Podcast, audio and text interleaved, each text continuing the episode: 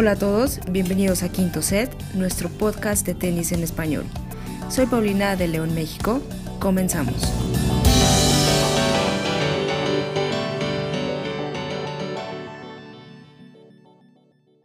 Hola, ¿cómo están? Bienvenidos, bienvenidas. Aquí estamos de, regreso en una transmisión más, en un episodio más de Quinto Set.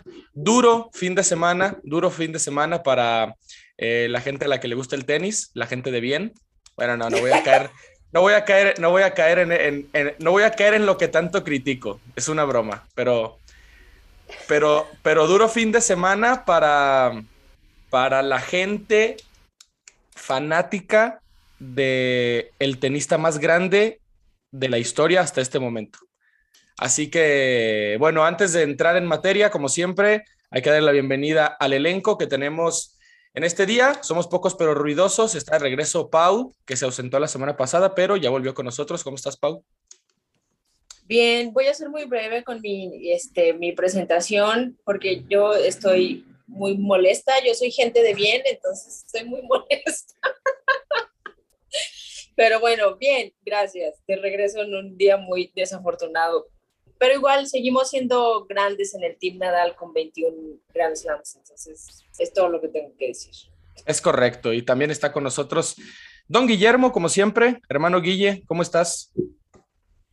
Hola Rodrigo, hola Pau y a todos los que nos escuchan.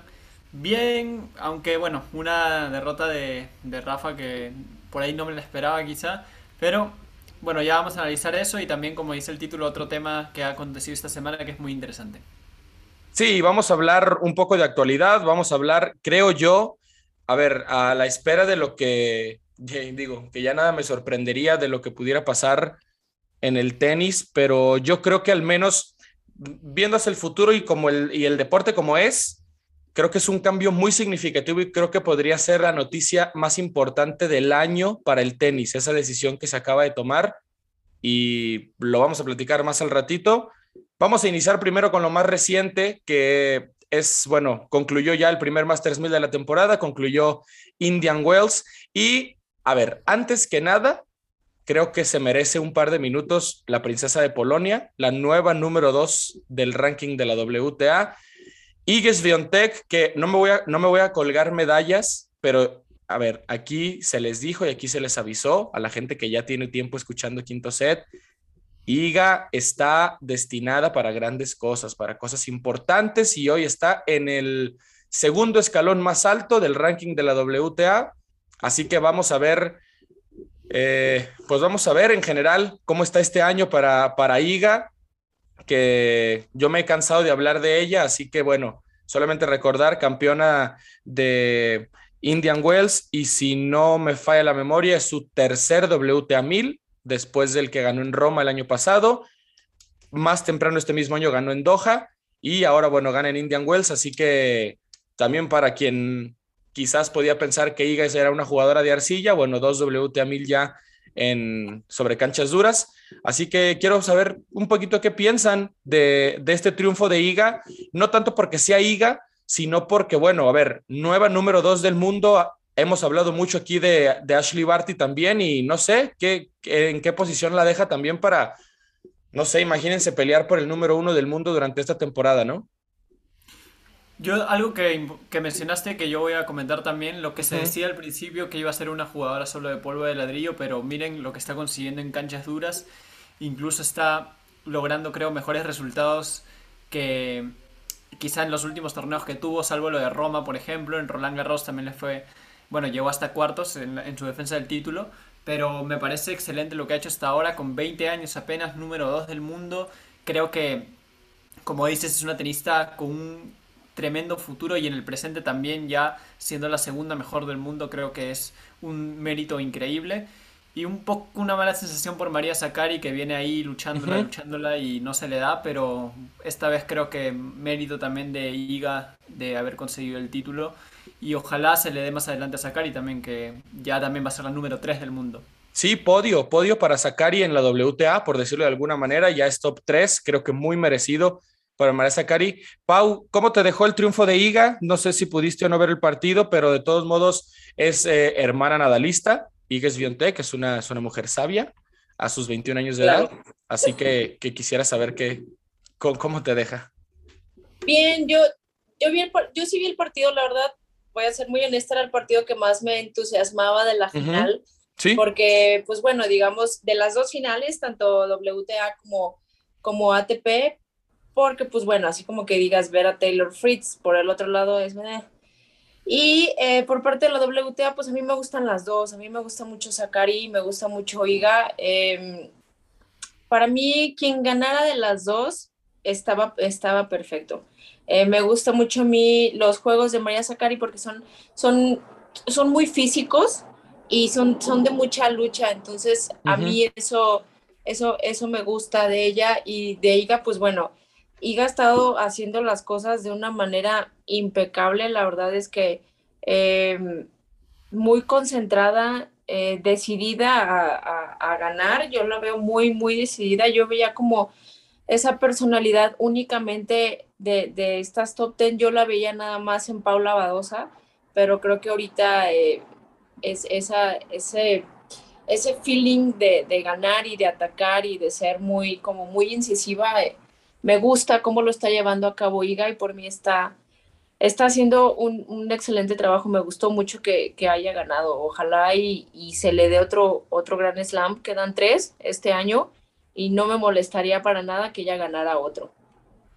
Ojalá, ojalá porque, bueno, eh, además digo de lo que decía Guille, no es que la propia gente lo dijera como en una especie de crítica a ella, sino que la propia Iges Biontech ha dicho que la arcilla sí es su superficie predilecta y su superficie favorita. Así que yo creo que, a ver, después de las semifinales en Australia, de dos WTA 1000, vamos a ver cómo le va en Miami, pero yo creo que va a encarar la temporada de arcilla de la mejor manera y creo que puede ser eh, no una revelación en este año, pero sí puede hacer cosas que sorprendan a mucha gente que dudaba de ella. No sé si me explico. Yo creo que para los, nosotros que hemos tratado de cierta manera de seguir por igual el circuito de la WTA desde que empezamos con quinto set, ya la veíamos desde el año pasado y ya decíamos, Iga, cuidado con Iga, está para grandes cosas, etcétera, etcétera.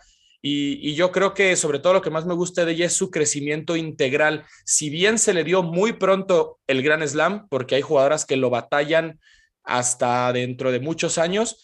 Se le dio pronto el Gran Slam, pero bueno, no quiero herir susceptibilidades de nadie ni tampoco hacer comparaciones injustas, pero ahí está Emma Raducanu, cuánto le ha costado después del US Open y creo que a Iga no le pasó eso, creo que Iga eh, empezó a lidiar con el éxito de una mejor manera, creo que tiene una muy buena mentalidad, siempre he dicho lo que más me gusta es su ética de trabajo, como el siempre ir torneo a torneo, tener controladas sus expectativas, etcétera, etcétera. Entonces, bueno, pues qué bueno por IGA.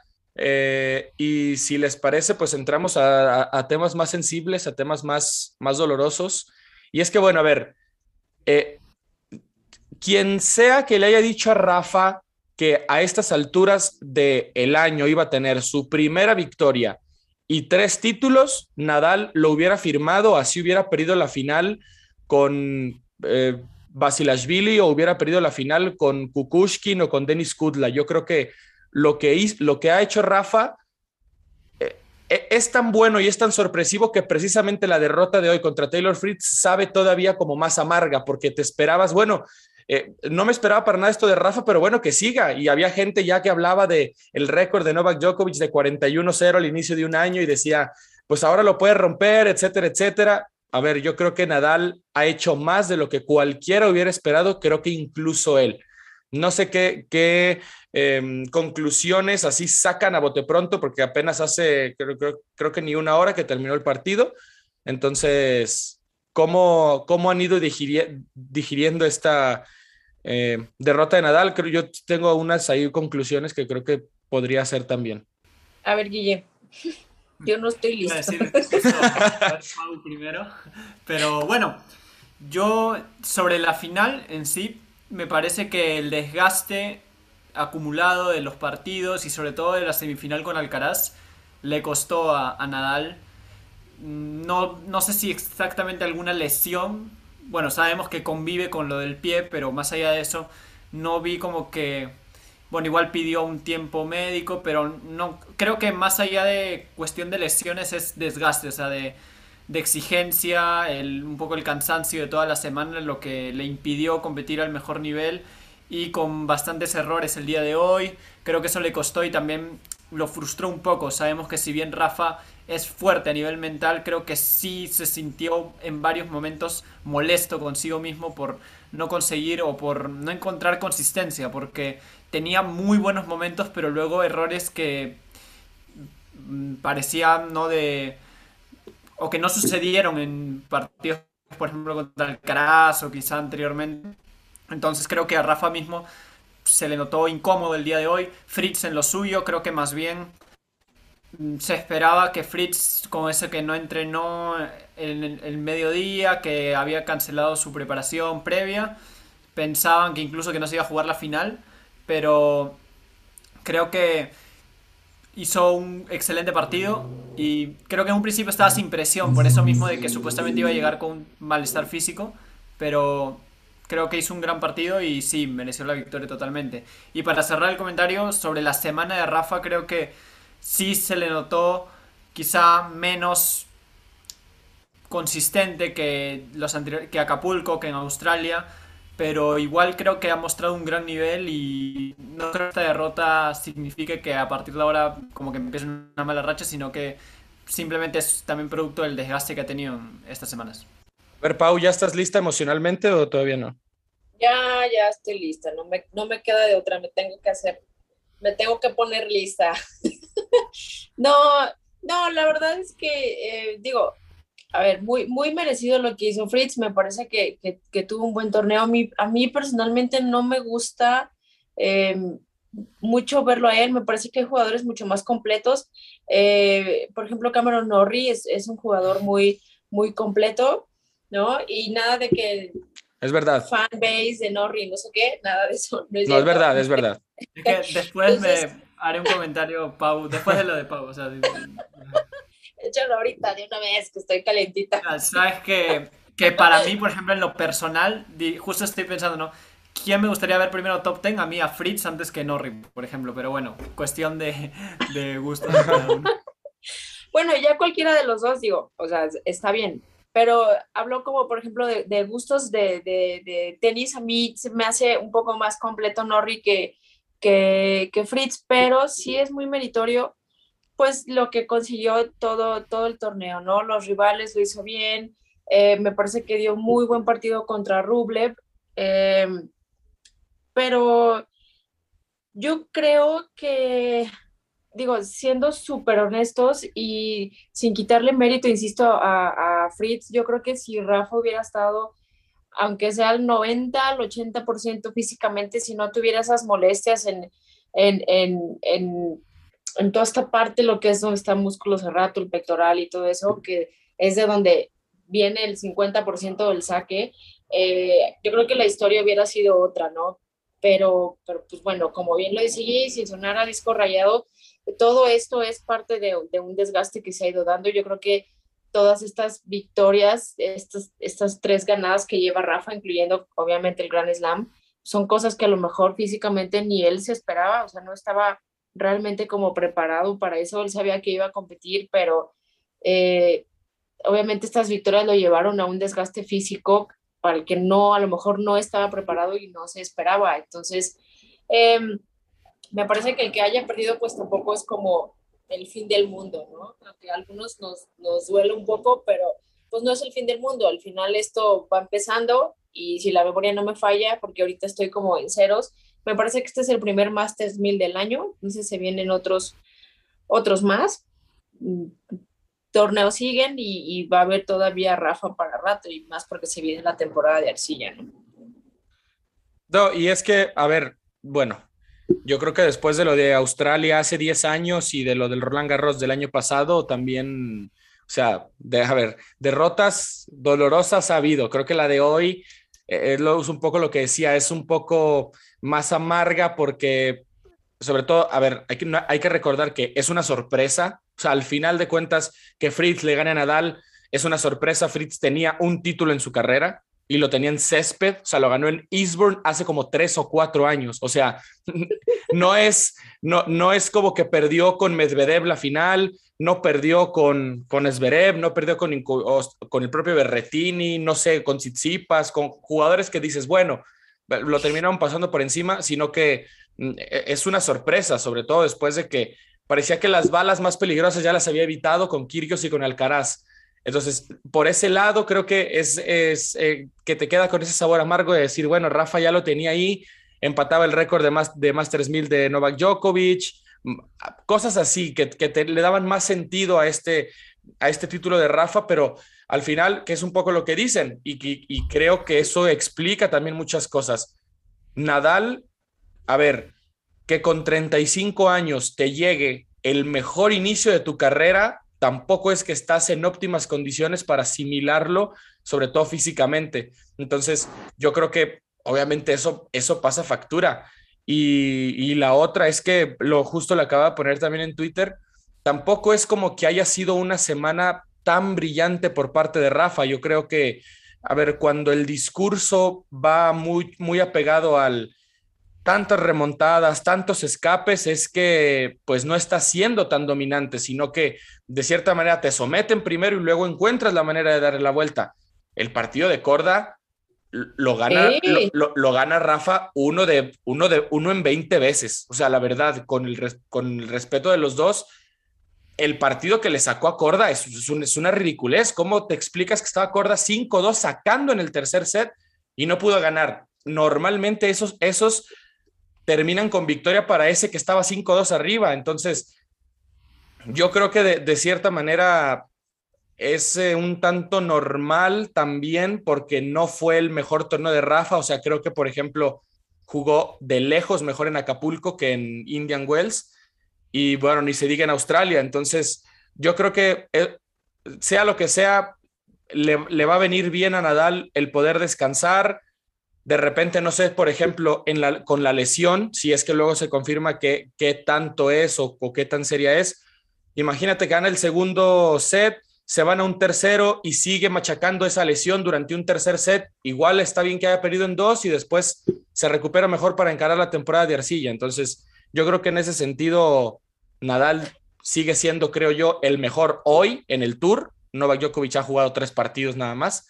Y entonces, eh, esas serían mis conclusiones. No sé si hay algún otro comentario por parte de Rafa. Yo creo que eh, va, a seguir siendo favorito para la gira de Arcilla, pase lo que pase, gane quien gane Miami. Entonces no, no, no creo que debería tampoco magnificarse esta victoria, esta derrota, perdón, sobre todo cuando lo viste que estaba tan mermado físicamente en el partido. E-, Eso es lo que así, así lo definiría yo.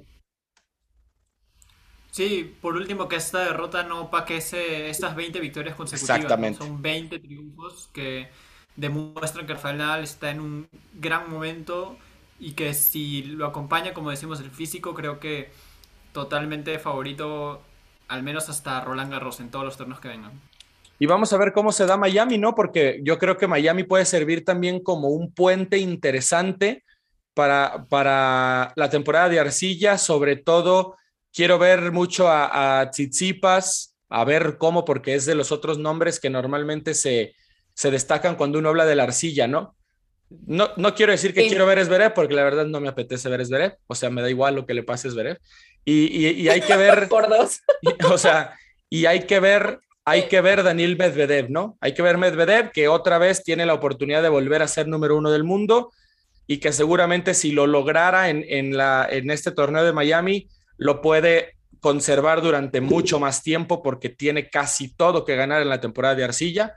Entonces, vamos a ver, digo, va a ser otro torneo sin el Big Tree, que ya empiezan a ser cada vez más normales, entonces vamos a ver quién, quién se la termina por bancar y quién termina de, de dar ese salto. Ahora, perdón, no es que me quiera alargar en el tema de Indian Wells, hay que ver a Carlos Alcaraz también en Miami. Lo que hizo Alcaraz esta semana, cómo compitió con Rafa, yo creo, yo creo, eh, va a ser muy difícil por lo que le hemos visto que Alcaraz no termine top, top 10 al final del año. Si me apuran, top 5, de verdad. No, no lo digo eh, por echar campanas al vuelo.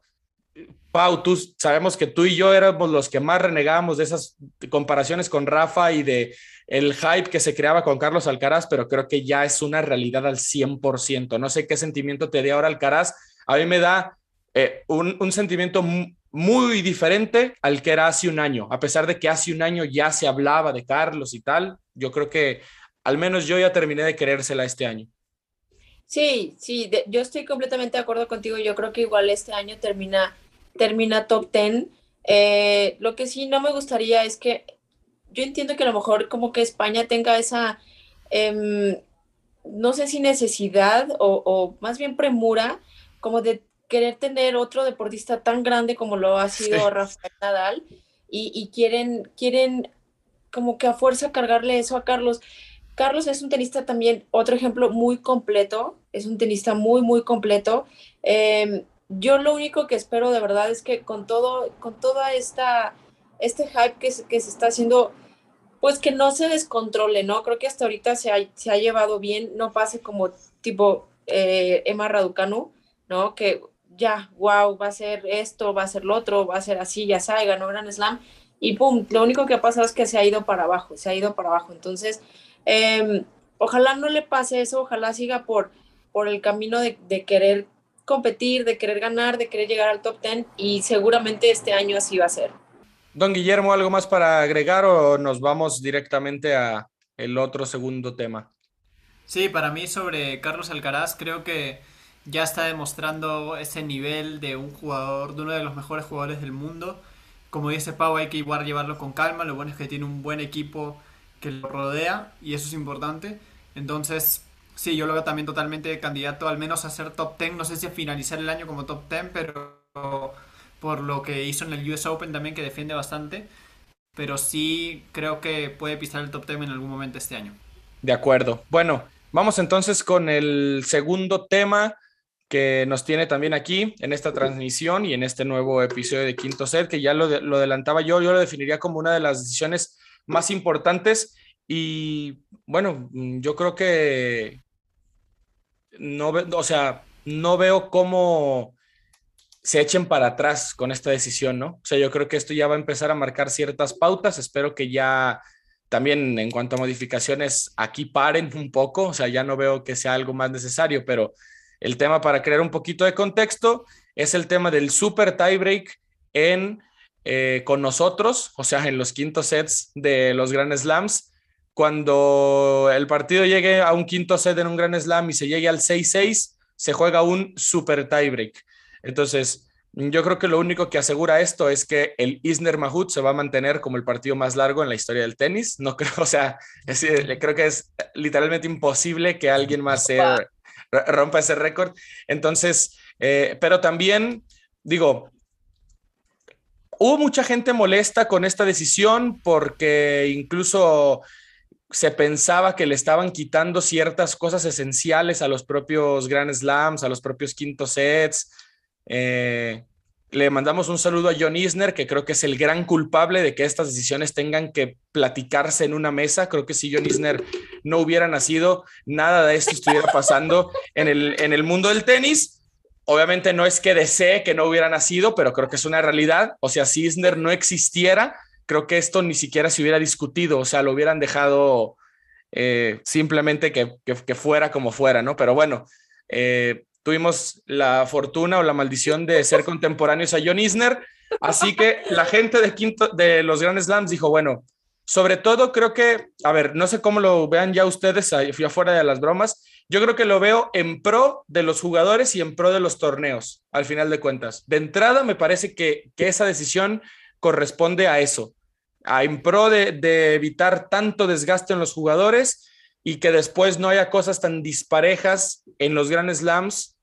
No es por quitarle el mérito, pero un ejemplo es otra vez aquella semifinal de Wimbledon entre Isner y Kevin Anderson, que duró también como toda la cuaresma y al final Kevin Anderson llegó muy reducido a la final contra Novak Djokovic, que creo que así hubiera descansado un mes, de todos modos la hubiera perdido con Djokovic, pero eh, es un ejemplo, es un ejemplo. Entonces, no sé, no sé cómo la ven así de, lejos la decisión. ¿Qué, piensan?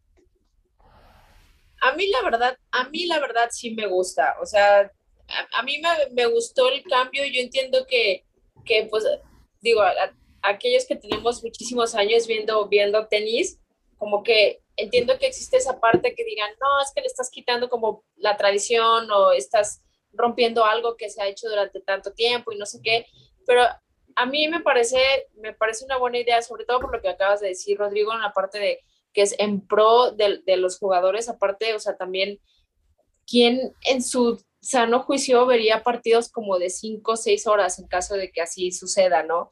Em, a lo mejor si fuera un partido, no sé, tipo la final Roland Garros del año pasado, pues a lo mejor sí te lo avientas, ¿no? Pero, pero si fueran partidos donde a lo mejor son puros sacadores o no sé, como detalles así, yo me puse a pensar, me, me parece que fue una, una buena decisión, ¿no? Y, a, a, mí me gusta, y de hecho yo quiero ver qué es lo que va a pasar ya cuando esto, esto simplemente, cómo, cómo se va a llevar a cabo, cómo van a reaccionar también los jugadores a, a eso, ¿no? Pero a mí personalmente, a mí sí me gusta el cambio. Yo por mi parte también, aunque me parecía que los cambios que ya habían hecho anteriormente, o sea, como estaba establecido antes de la decisión, no me parecía tan malo. El, bueno, ya Australia tenía este, este formato, pero bueno, Roland Garros estaba diferente y también, bueno, los cuatro eran diferentes, pero creo que, bueno, sí entiendo el motivo, como dice Rodrigo, por el, tema de también un poco ayudar a los jugadores quizá que no se jueguen así esas maratones a 6 horas, 5 horas. Pero igual me deja un poco... Creo que igual no es una... O sea, es un buen formato porque un tiebreak a 10 puntos en el último set es muy emocionante también de ver. Pero igual siento que... Igual todos los torneos tenían definiciones buenas. Entonces creo que de todas formas entiendo el motivo, pero creo que igual, por ejemplo, es, si hubiera sido un tiebreak simple, ahí sí no me hubiera gustado para nada. No, creo que sí, un super tiebreak así a 10 puntos, creo que sí es una algo que sí me atrae ver. Me atrae ver en, y va a ser interesante verlo sobre todo en Roland Garros o Wimbledon o incluso US Open, ¿no? Sí, porque, a ver, yo, yo creo que además hay, hay que recordar muchas cosas. Digo, eh, si esta decisión hubiera existido desde hace años, nos hubiéramos perdido a lo mejor del desenlace que tuvo, eh, sin ir más lejos, la final de Wimbledon del 2008 entre Nadal y Federer, que fue 9-7 en el quinto set, hubiera sido distinto. Eh, la semifinal de Wimbledon en el 2018 entre también Nadal y Djokovic, que también fue una barbaridad, fue un gran partido que tampoco me gusta recordar, no sé por qué lo acabo de hacer. También ¿Qué otros? Eh? Bueno, obviamente, además, digo, obviamente, eh, obviando la existencia de John Isner, que también ha tenido la osadía de, hacer, eh, digo, bastantes, bastantes papelones en quinto set, siendo más lejos de lo humanamente debido. Pero, a ver, y a lo que iba con esto, irónicamente, es, hemos tenido grandes partidos sin la necesidad de un, de un tiebreak también en el quinto set. Es decir, eh, la final, y, que para mí fue el primer partido que se me vino a la mente, no sé por qué, también creo que por lo dañado que estoy, esa final de Australia de hace 10 años entre Nadal y Djokovic. O sea, miren la ironía, ha sido la final de Grand Slam más larga en la historia y no necesitó tampoco de llegar a un 6-6 en el quinto set. O sea, al final fue 6-4 para Novak Djokovic y hemos tenido grandes partidos sin la necesidad. Un año después, semifinal de Roland Garros, Nadal contra Djokovic y también lo termina nadando, lo termina ganando, no, ahí sí fallo, creo que fue también 9-7 para Nadal. Pero bueno, a lo que iba un poco es, hemos tenido grandes partidos también a cinco sets sin la necesidad de que se le quite la magia con esta implementación del super tiebreak. Y en todo caso, si queremos drama, creo que es un muy buen drama un super tiebreak en un quinto set. O sea, al final de cuentas, al final de cuentas no es que le hayan quitado emociones. Un quinto set ya es emocionante por sí solo. O sea, ya que un quinto set tenga que, aparecer en un partido de Grand Slam, ya es eh, importante y ya es emocionante por sí mismo. Si bueno, al final, si de por sí se lleve con tanta atención, al final en el 6-6 agregas un super tiebreak, el primero que llegue a 10 puntos, creo que, o sea, creo que al espectáculo no lo han afectado, eso es a lo que quiero llegar, ¿no? Exacto. Sí, yo, yo también de acuerdo, yo creo que quizá acaba un poco el sentimentalismo de cómo era antes o de la tradición, más que que sea que le que hayan quitado emoción, porque creo que igual va a haber esa, esa energía diferente en una definición así. Entonces creo que va más por, o sea, quizás las que están en contra será como por la tradición, porque ya era un poco la costumbre, pero no creo que en términos de espectáculo sea una medida negativa. Ah. No, yo creo que, ah, perdón, perdón. No, dilo, dilo, Pau, adelante, adelante. Yo, yo creo que más bien le traería como, como esa emoción, como bien lo comentaba, lo comentaba Rodrigo, o sea, yo me refería a eso en el, hace rato que yo hacía mi comentario, es cómo, cómo va a reaccionar el jugador, me gustaría ver cómo va a reaccionar, si a lo mejor le va a traer un poco más de presión o si le va a restar presión en, el sentido de decir, ok, nada más me enfoco en, en hacer esto, en, eh, no sé, a lo mejor sacar bien o tratar de ganar cuantos puntos sean posible con el primer servicio y a lo mejor la gente también se va, se va a involucrar más, me parece, eh, apoyando el, el, momento de que le toque al, al, jugador hacer el saque, ¿no? Entonces, eh, creo que eso, eso le, va, le va a agregar mucho más como de adrenalina, emoción, pienso yo.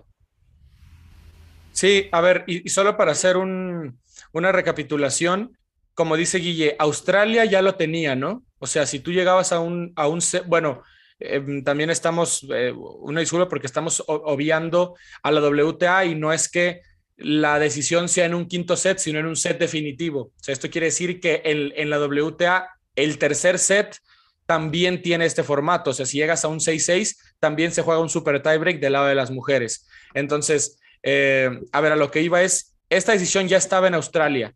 Es decir, se jugaba un super tiebreak en el, en el set definitivo. A voy a dejar de decir quinto set, en el set definitivo.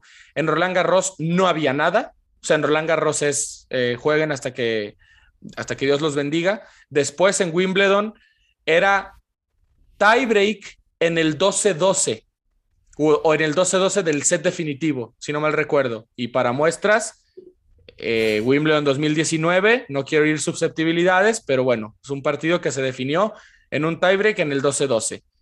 Y después el US Open tenía un tiebreak normal en el, en el set definitivo. Es decir, eh, para muestras también creo que el partido que juegan Nadal y Tim en el US Open 2019, no sé si lo recuerden, un partidazo, se definió en ese tiebreak del, del set definitivo. Entonces ahora solamente es super tiebreak en el 6-6 del, del, set definitivo. Y ahora, eh, Pau, yo creo que lo que más nos cuesta es adaptarnos a los cambios, creo yo. Y, también de repente creo que es, extremista decir que va en contra del tenis, están matando tradiciones, etcétera, etcétera. Acuérdense que también el tiebreak como tal fue un invento, o sea, ahora nos, ahora nos parece wow en la decisión y, hay gente que se rasga las vestiduras, pero vemos muy normal un tiebreak en el primero, segundo, tercer set y antes también jugaban a la buena de Dios Padre en todos los sets. O sea, si hay gente que revisa enfrentamientos de hace décadas en el tenis, o sea, ganabas con parciales de 6-4, 12-10, 3-6 y 13-11 y así. O sea, al final son, el deporte creo que también tiene que ir evolucionando a cómo va evolucionando, cómo va evolucionando sus protagonistas, ¿no?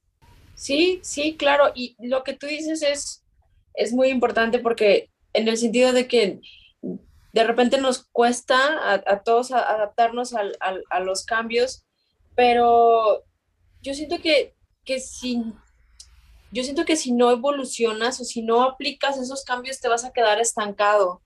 Y al final, pues obviamente, como hemos estado viendo también, el, el tenis ya se está jugando muy rápido, o sea, son, son son cambios que se tienen que ir dando, los estilos de juego ya son muy diferentes, que a lo mejor, es más, hasta el mismo cambio de, saber que ya no va a haber un Big Three que, y, que ya, ya, no, ya, no los, ya no los vas a volver a ver jugar un partido de tenis, a menos de que sea como una exhibición o algo así, pero eh, me parece que sí es importante como ver el lado positivo y tratar de, de aceptarlo y ver que pues es yo estoy segura que es por un bien, no creo que vaya a ser con la finalidad de afectar el deporte como tal, ¿no? Entonces, eh, yo, yo insisto, estoy a favor y, y, me estoy muy curiosa por ver cómo van a, cómo van a reaccionar el público y los, y los jugadores. Yo espero que sea de la mejor manera, sobre todo porque es para Grand Slams y nomás vemos Grand Slams cuatro, cuatro veces al año.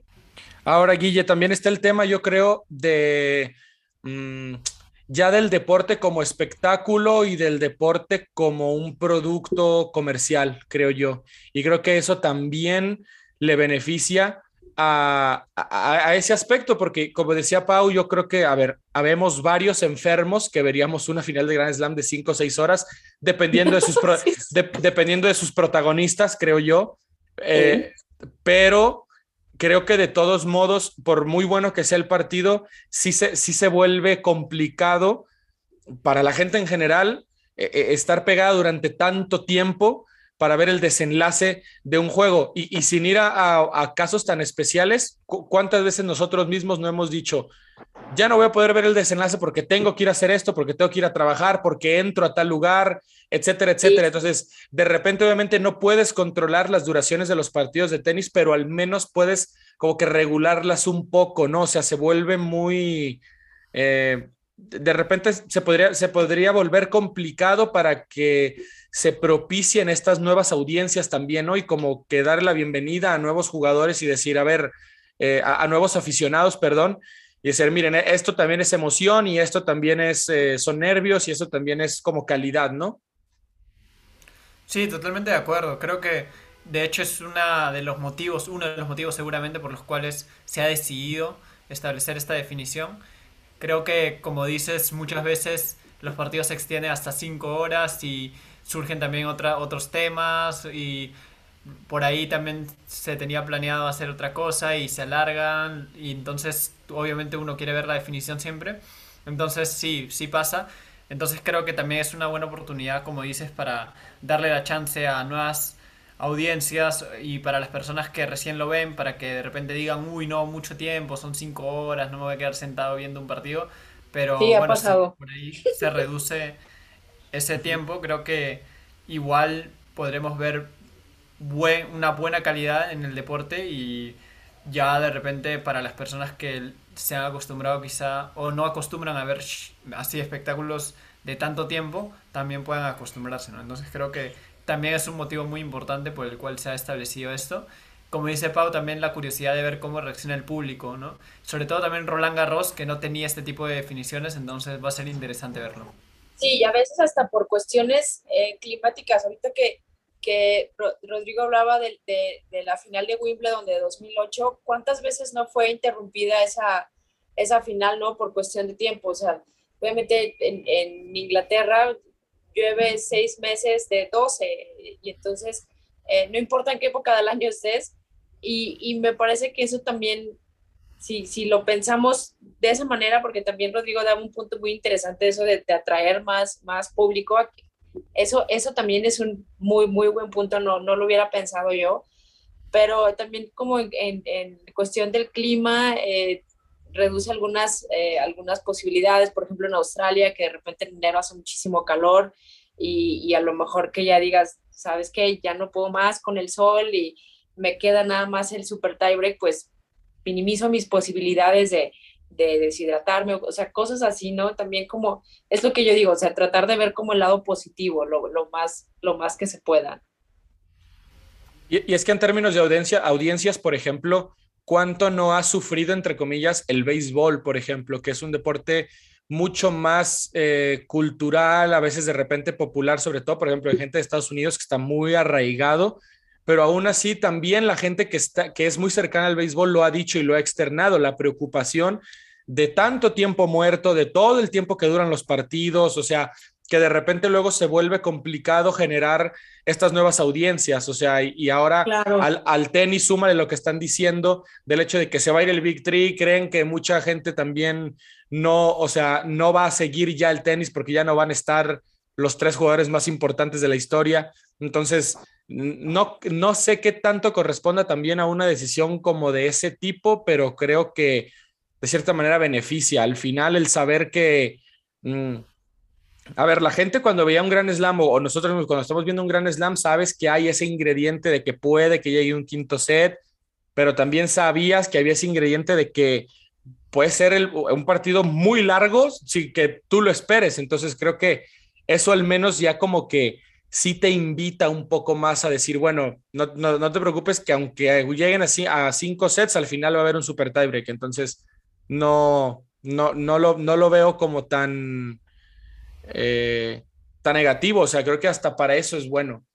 Ahora, también otra cosa que se me ocurrió y que, que quería preguntarles a los dos, esto, y se me ocurrió ahorita a partir de algo que dijo Pau, ¿esto realmente beneficia a cierto tipo de jugadores, dirían? ¿O, cree, o creen que al final eh, es solo un cambio más? Digo, al final creo que el tenis es uno de los deportes más justos a veces, porque al final siempre hay que ganar, aunque sea por dos puntos, ¿no? Pero eh, sí termina por beneficiar, por ejemplo, a estos sacadores, a estos famosos serve bots, ahora que les llaman, algo por el estilo, o, no, lo, o no creen que tenga como nada que ver con ese tipo de cosas. Sí, yo creo que ayudaría, eh, como dices, ese tipo de jugadores que apelan al saque, porque ya tienen un respaldo o ya una seguridad de que, bueno, pueden llegar a esa definición y ahí, ¿no? Aprovecharla y ganar un partido. Entonces creo que sí les ayudaría también de repente a algunos jugadores que lleguen con un desgaste importante y de repente quieran por ahí guardar un poco de resto físico y jugarse todo en esta definición. Creo que sí sería una posibilidad. A diferencia de, por ejemplo, en Roland Garros, de que era, o sea, no había un límite, entonces tenían que, si no era, no había un tiebreak donde puedan de repente definirlo ahí por dos o tres puntos, sino que tenían que jugar y marcar una diferencia. Entonces creo que sí ayudaría a, estos a los jugadores primero que, que se fortalecen en el saque y segundo también a los que bueno lleven un desgaste importante a lo largo del partido y de repente necesiten por ahí parar algunos juegos de, de repente cuando no están sacando ya en su saque sí hasta llegar hasta a ese super tiebreak donde ya dejarían lo último, ¿no? Sí, yo, yo creo que eso de la parte física también, también es algo a, mencionar. Eh, de repente, o sea, podemos saber que así como un, primer set puede durar 15 minutos, bueno, media hora, también puede haber un segundo set que dure eh, a lo mejor una hora, una hora 15, una hora 20, ¿no? Y, y, eso, eso también es muy importante. Yo, yo creo que esto, el Super Tiebreak, sí beneficiaría a, a estos serve boots, em, pero también creo que le agregaría como un, un poco de presión a ellos mismos en el sentido de decir, ok, tengo un buen servicio y a lo mejor voy perdiendo el partido, ¿no? Tengo un, un, buen servicio, creo que puedo, puedo hacer algo, pero el hecho de que, de que lo, vayan, lo vayan perdiendo y, este, y, y no, les, no les resulte el primer servicio o, o, pierdan en alguna doble falta o algo así, no sé, es como eh, creo, que, creo que trae una, una mezcla de, de, las dos, de las dos cosas. Ojalá, yo en verdad, en verdad espero que no tenga que haber, nunca, nunca se, se defina un partido de Grand Slam con un Isner o con un Opelka, de verdad, yo lo, ya lo estoy rezando desde ahorita porque si no, qué, qué aburrición en buena onda, eh, pero, pero bueno, pues va, va a haber de todo, ¿no? Ahí es la parte donde yo creo que puede haber como mucha emoción. No, y no dudes que sea cualquiera de los dos el primero que gane un super tiebreak en un quinto set. O sea, no, no me, sorprendería lo más mínimo porque digo, este, es que lo de Isner de verdad es, es algo increíble. O sea, cómo vino a cambiar el tenis y de qué manera lo hizo. O sea, no, no, no fue por alguna otra razón, sino como que de algo, de una manera que alguien, que algo poco se, poco se esperaban. Creo que por la naturaleza, en, de repente en, en Roland Garros no creo que se dé mucho Creo que en Wimbledon podría pasar más. Creo que en Wimbledon podría pasar más. Entonces, no sé, y no, no sé qué, qué esperar así muy bien acerca de este, de, este, de este cambio, de este nuevo torneo. Ahora, dentro de esto, ¿hay algún otro cambio que crean que todavía le hace falta al tenis como tal? ¿O creen que esto podría ser, en, en su opinión, ya creo que ya para ir cerrando, de los últimos cambios ya que se le hagan al tenis. O sea, no, no, no se me ocurre ahorita a mí algo más como, o sea, ¿qué, qué otra modificación le harías? Creo que, creo que por ahorita ninguno. Me parece que, eh, como lo dije hace rato, el tenis, como todos los deportes, va a ir evolucionando y conforme va evolucionando van a venir esos, esos cambios, pero creo que por ahorita ninguno.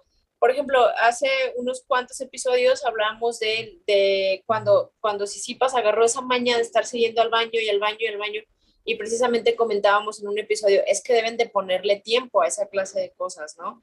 Y pasó, porque pues alguien vino a regarla y estar como abusando de esa clase de cosas. Entonces, creo que, digo, si bien esto de los Super no se da por, por, por una consecuencia de algún, de algún jugador o de, hasta de algún fanático o cosas así, sino más bien se da eh, como una decisión, una decisión conjunta y en pro del, del, del tenis, ¿no? pero yo creo que ahorita no, yo no haría ningún cambio, me parece que se ha estado llevando todo bastante bien. Em, igual, quién sabe más adelante qué pueda pasar, a lo mejor eh, otro cambio puede ser, puede ser requerido, pero yo hasta ahorita no, no, no veo ni, alguna modificación que sea necesaria. Por mi parte creo que tampoco, aunque me da curiosidad quizá el hecho, alguna vez lo comentamos, ¿no? El, de repente, ¿por qué quizá la, las mujeres tampoco juegan a cinco sets, ¿no? Pero más allá de eso, creo que, o sea, sería algo que, bueno, hasta el momento quizá no se ha impulsado tanto en estos últimos tiempos, pero bueno, sería interesante ver que se analice al menos más adelante. Creo que también cambiaría un poco el hecho esa como variedad que hay de jugadoras porque ya se necesitaría mayor regularidad durante todo un encuentro. Y creo que sería interesante verlo, al menos de repente en finales de Masters 1000 o finales de Grand Slam. Pero bueno, creo que por el momento no se está como teniendo en cuenta. Ojalá que de repente al menos se analice esta, esta idea porque a mí se me haría interesante y creo que ya actualmente las mujeres están totalmente capacitadas para disputar partidos a cinco sets. Totalmente. Yo creo que yo creo que de cierta manera siempre lo estuvieron, o sea, al final o sea, creo que no, eh, eh, es un tema muy interesante. Yo creo que lo podríamos dejar para todo otro episodio, traer más banda también de quinto set para que haya quizás a lo mejor un poco más de opiniones en ese tema. A mí me encantaría, sobre todo para que ya terminen con ese debate que también lo tenemos guardado, el tema de los premios y el tema del dinero y que dicen que no es ah, justo, etcétera, etcétera. Entonces yo creo que con eso también se terminaría una de las, de las falacias que se utilizan, creo yo. Eh, ¿A dónde iba? ¿A dónde iba con esto? Siempre me pongo también a, pues me salen, me salen ramas y ramas en los comentarios y se me olvida a dónde iba. Ah, ya, ya me acordé. Lo que decía es que me parece genial que, por ejemplo, el tema, creo que habría que rasgarse las vestiduras si eliminan el tema del quinto set, por ejemplo. O sea, creo que eso ya sería eh, eso sí sería una catástrofe porque le, le, quitarías, le quitarías lo especial a los Grand Slams. Entonces, pero por ejemplo, algo que ahorita lo dijo Guille, para el tema de las mujeres, no sé si podría darse como era también antes con los hombres, y lo voy a decir con miedo a equivocarme, pero según yo, también hubo un momento donde de repente creo que intentaron jugar al mejor de tres durante las primeras rondas y después creo que a partir de cuartos de final ya se jugaba a tres de cinco. Eso creo que pasó por ahí de los setentas y lo digo con, con, con ganas de, de, de, quizás estoy mal, o sea, y que la gente me, me confirme, pero según yo eso pasó y me di cuenta por una vez que repasé un, creo que un título de Borg por ahí en Roland Garros o algo así. Eh, y, creo que podría ser en el caso de las mujeres, o sea, no sé, por ejemplo, en el caso de las mujeres podrías intentar meter partidos a cinco sets a partir de los cuartos de final, que es cuando ya no hay tantos partidos, porque de repente creo que eso afecta un poco pues al tema del desarrollo como tal del torneo. Imagínate tener partidos tan, tan, tan largos, de repente no te da el día para una jornada. Entonces, claro.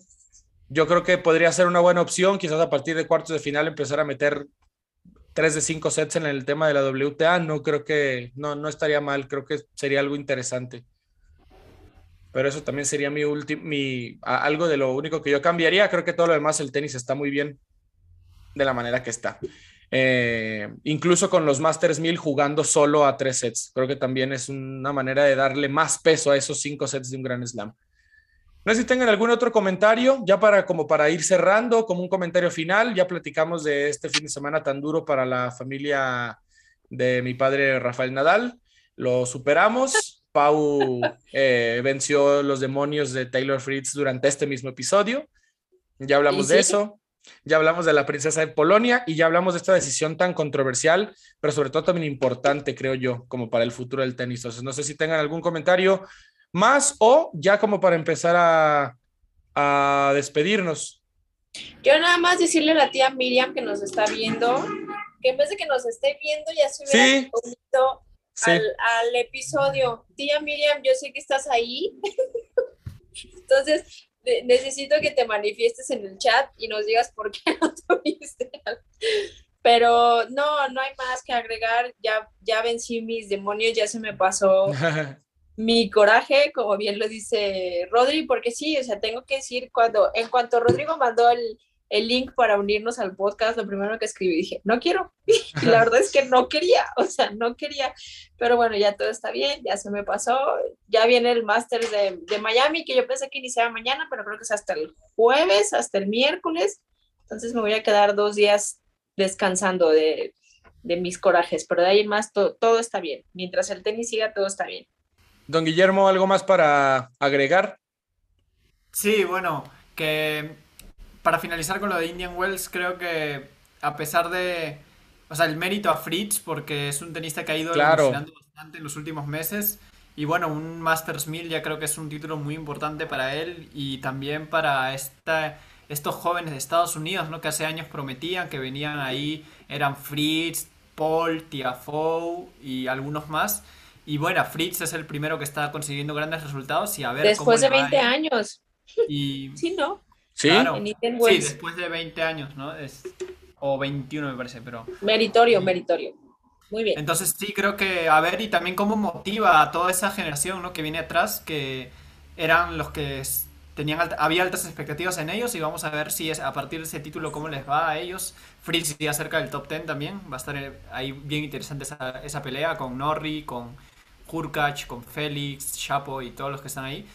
Cerrarlo, que Nadal, a pesar de esta derrota, pues tiene 20 triunfos en el año, entonces no es para menos y es increíble lo que ha hecho este año. Y va a ser interesante ver en Miami, tanto en ATP como en WTA, que cómo les va a los favoritos que cayeron temprano en Indian Wells, ¿no? Exacto. Medvedev, Esberev, por el lado de WTA, Muguruza, Kontaveit, Zabalenka. Entonces creo que va a estar muy interesante la próxima semana. Sí, porque hubo una desbandada de clasificados en Indian Wells, que a ver si ya eso no, esperemos no suceda en Miami. Digo, por el bien del espectáculo, no es que no tenga tantas ganas de ver un Kekmanovic contra Kukushkin, pero digo, al final sí me dan ganas de ver cuartos de final con Medvedev, con Tsitsipas, con, con Rublev, con Berretini, etcétera, etcétera. Entonces yo creo que y bueno, en, la WTA ni se diga, ojalá seguir viendo a Sviantec, a Sakari, a ver Osaka, porque ahora va a tener draws muy complicados. Eh, entonces, bueno, yo creo que a ver qué, qué, qué nos espera. Entonces, eh, yo creo que eso sería todo por este episodio, por esta transmisión. Pau, gracias por haber regresado a Quinto Set. Recuérdanos dónde te podemos seguir en redes sociales. No, hombre, gracias a ustedes por la plática, por el exorcismo, ya se me fueron los, los, los demonios, todo está bien. Y en redes sociales me encuentran en Twitter como arroba Pau Paga, la Pau es con W, P-A-W, P-A-G-A. Y en Instagram como Pau Padilla Garza, por ahí andamos. Y gracias chicos por la conversación. Gracias, gracias a ti, Pau. No te preocupes. Digo, es una, es una. Velo por el cuento de hadas de Taylor Fritz. O sea, claro. Mm, eh, no sé si la vida le va, le va a volver a regalar otro Masters 1000, quizás no. Eh, entonces, bueno, si viera. En California, exacto. donde eh, nació. Exactamente, o sea, al final, si, si fue para cumplirle el sueño a un niño, hasta, hasta en eso Rafael Nadal es un grande. Eh, Pudo haber sido peor, pudo haber perdido con Giri Veseli en una tercera ronda. Así que al final de cuentas, siempre hay peores derrotas. Entonces, no te preocupes, Pau. Yo creo que, que, que Rafa se va, se va, se va, a, levantar, se va a levantar de esta. Eh, don Guillermo, hermano Guille, gracias por, por eh, ayudarnos a dirigir también un episodio más y una transmisión más de Quinto Set. Recuérdanos también dónde te podemos seguir. Muchas gracias, Rodrigo. Muchas gracias a todos los que nos escuchan. Muchas gracias, Pau. Ha sido un episodio muy interesante. Y ojalá vengan buenas semanas. Ya viene la gira de Arcilla y bueno, sabemos quién es el favorito ahí también. Y bueno, para seguir en mis redes, en Twitter como arroba guille2falcón. Ahí me pueden seguir. Y en Instagram como guillefalcón02. Así es, únanse a la conversación con nosotros, ya saben, síganos también en las redes de Quinto Set. Gracias por haber estado en un episodio más. A mí me encuentran como arroba Rodrigo Camacho guion bajo. Ahí estamos eh, atentos y atentas para las discusiones, para las conversaciones. Cuéntenos también qué quieren escuchar en Quinto Set, de qué quieren que platiquemos. Tenemos ahí todavía varios temas en el tintero. Un saludo también muy energético al resto de la banda de Quinto Set que también ha estado bastante desaparecida. Eh, mágicamente se acabaron los participantes en quinto set sin Novak Djokovic. No sé, yo no sé qué, si eso sea una casualidad, si fue obra de, de alguna fuerza divina. Eh, se, se, acabó el diablo y se acabaron los participantes. No sé, me, me, parece algo muy, muy interesante, pero bueno, ojalá no haya sido. Yo, yo iba a mencionar algo, algo similar de hace rato que, que comentabas el, el, único Masters 1000 que iba a ganar Taylor Fritz y eh, haciéndole el favor obviamente la, a, la, a la Nole fan porque yo los vi ahí muy activos en, en, Twitter, andaban muy contentos. Me da gusto que estén tan al pendiente de lo que pasa con Rafael Nadal. Ojalá y ojalá ya sí siga su interés y, por el GOAT. Y, y, y, déjame te digo, déjame te digo, ha, eh, ha, sido un inicio de año muy complicado para la Nolefam. Ha sido un inicio de año muy complicado para la noble Nolefam. pesadillas. Ya tenían, a ver, estamos a mediados de marzo, tenían, no, ¿cuál mediados? Ya casi a finales, tenían prácticamente tres meses sin ninguna alegría.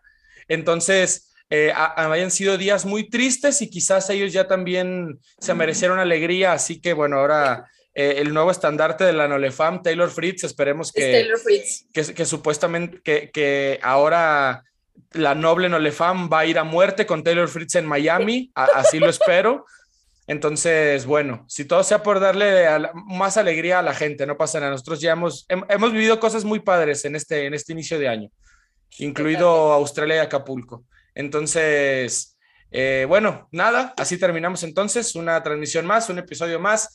Gracias por habernos sintonizado, gracias por habernos escuchado. Como siempre decimos, ojalá se le hayan pasado tan bien como nosotros grabando y como nosotros platicando. Así que les mandamos un fuerte abrazo. Esto fue Quinto Set.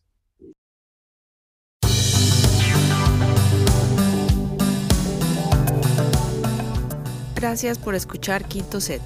Síganos en Twitter e Instagram como arroba quinto set-bajo. Los esperamos el próximo lunes.